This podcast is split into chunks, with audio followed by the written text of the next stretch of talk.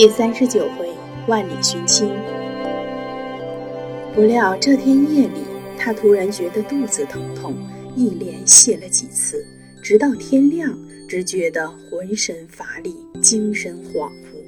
但他还是付了房钱，勉强上路。走了三天路，实在是走不动了，腹泻的次数也越来越多。他只好找了一座破庙，暂且容身。不想在庙中寒热大作，不省人事。昏迷中还常呼唤着母亲。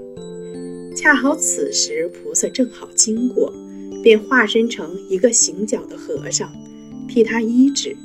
费了七天的功夫，总算把他治好。吴章跪着问菩萨的姓名，菩萨只说叫运空，并不言明真意。又送给他数百贯铜钱做路费，吴章才可以重新上路。一路上历经坎坷，好不容易到了广东，可是又扑了一个空。你知道为什么？原来那亲王又被改封到江右饶州，现已不在广东了。吴章便又转道向饶州而来。吴章一路在沙石中行走，高一脚低一脚，十分艰难。一连走了几天，胁迫洼川，两足并列，脓血横流，寸步难行了。他倒在野寺的走廊中，思前想后，不觉悲从中来，放声大哭：“母亲啊！”我千里迢迢奔来跑去，原只是想见你一面，想不到天不从人愿，如今是再不能走到你跟前了呀！这一哭惊动了庙里的一位焦老道，老道出来问明情由，便说：“不要哭，不要哭，我这里有现成的药，可以医好你的脚。”老道取来一瓶药。将药敷在他的脚上，背他到房中，叫他安心睡觉，告诉他三天之内包管可以行动。三天之后，果然完全好了。道人又送给他一双麻鞋，对他说：“现在你可以上路了，但此去山深林密，要十分小心谨慎，不可大意。”吴章记在心里。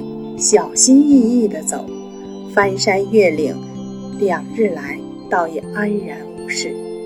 不料第三天午后，吴章爬上一个林深叶密的山头时，他披荆斩棘地往前走，眼看就要走上平坦大道，草丛里却突然游出一条长蛇来，对准他的足壳上就是一口，这一口。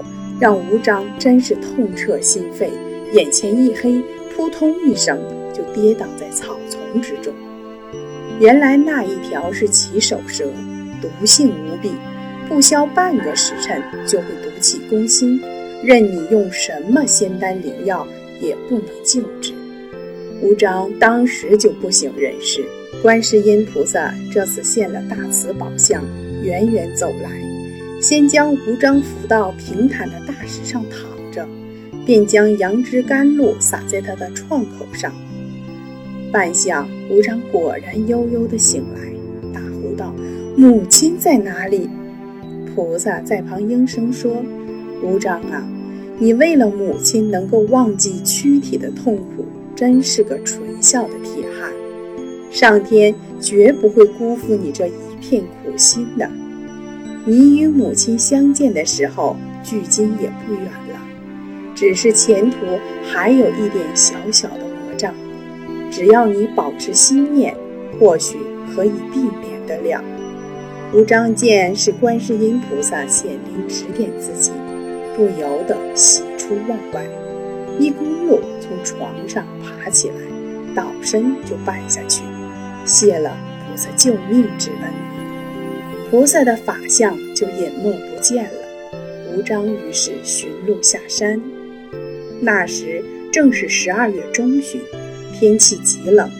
他虽然鼓足勇气拼命赶路，但脚步还是迟缓了不少。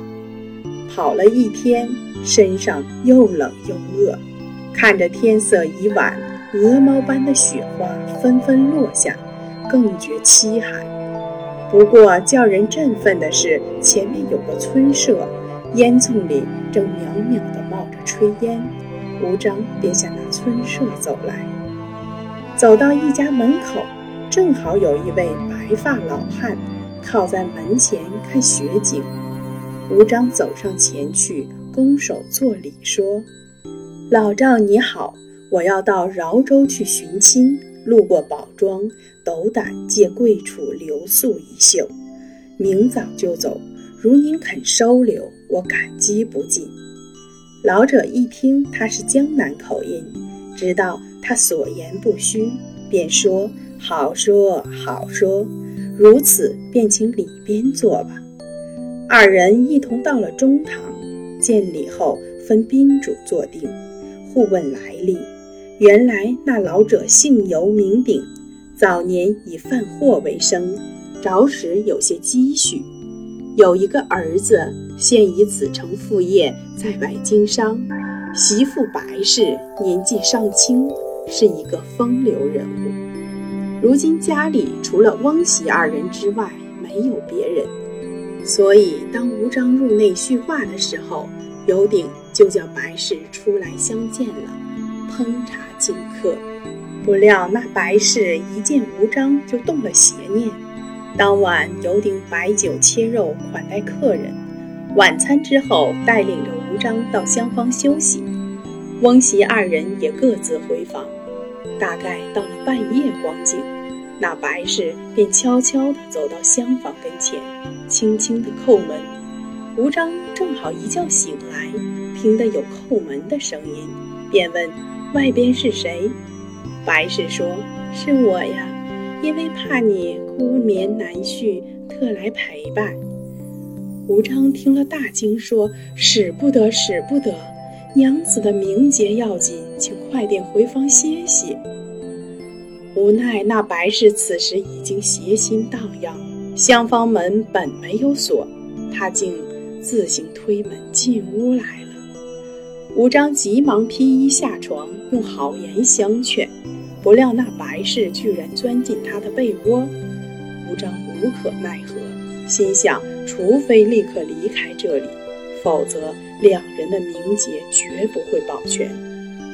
于是他便拿着自己的东西不辞而别。再说吴章一路走去，虽然风雪漫天，却都是平坦大路。不止一日，已到饶州地界，打听到亲王府中。他母亲陆氏果然在那里，他便上书给亲王，想带回母亲终养天年。亲王不准，屡次上书，终不能得到亲王的允许。他就在王府的附近租了一间屋子住下来，匾额上书“寻亲”两个字，门上贴着一副对联，写着“万里寻亲，历百艰而无悔”。一朝见母，纵九死，已何辞？他独自居住在内，虔诚地念诵观世音经。如此大约过了一个月的光景，一天恰好亲王由他门前经过，看见了匾额对联，不觉惊异地说：“想不到吴章这个人算得上是个孝子。”便召他相见，问明一切。